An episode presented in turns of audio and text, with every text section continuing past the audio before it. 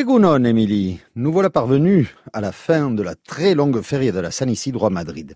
La longueur qui n'a pas empêché l'intérêt et de nombreux toreros sont sortis grandis après leur triomphe à Las Ventas, véritable mec de la tauromachie mondiale. Mais le plus marquant de cette première partie de la saison 2019, ce sont les nombreuses blessures survenues dans les ruedos et surtout la gravité de celles-ci.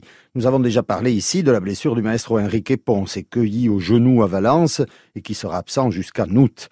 Emilio de Justo s'est fracturé la clavicule et a dû déclarer forfait jusqu'à la fin juin.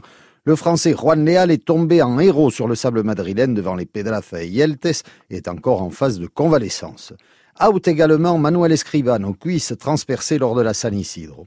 Mais l'équipe chirurgicale surentraînée de la Plaza de Madrid ne s'attendait pas à la violence du coup de corne décoché par un taureau de Balthazar Iban dimanche dernier dans la cuisse du franco-espagnol Roman.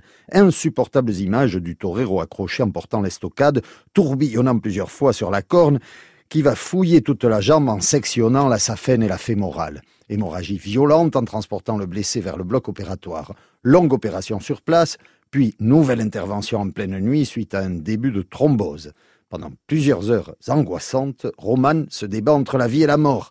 Mais les chirurgiens ont heureusement réussi à stabiliser le blessé qui, dès vendredi, a annoncé qu'il n'avait qu'un seul but, revenir sur le sable pour affronter les taureaux. Le souhait de revenir fin juillet. Et Bayonne veut lui redonner envie et courage en l'engageant pour la dernière corrida, celle du 1er septembre. Incroyable affition qui produit des miracles. Mais de quel bois sont donc faits les toreros et à cette terrible liste de blessés, il faut rajouter le Colombien Ritter, mollet déchiqueté, et la grave blessure du banderiero El Pirri cette semaine encore à Madrid.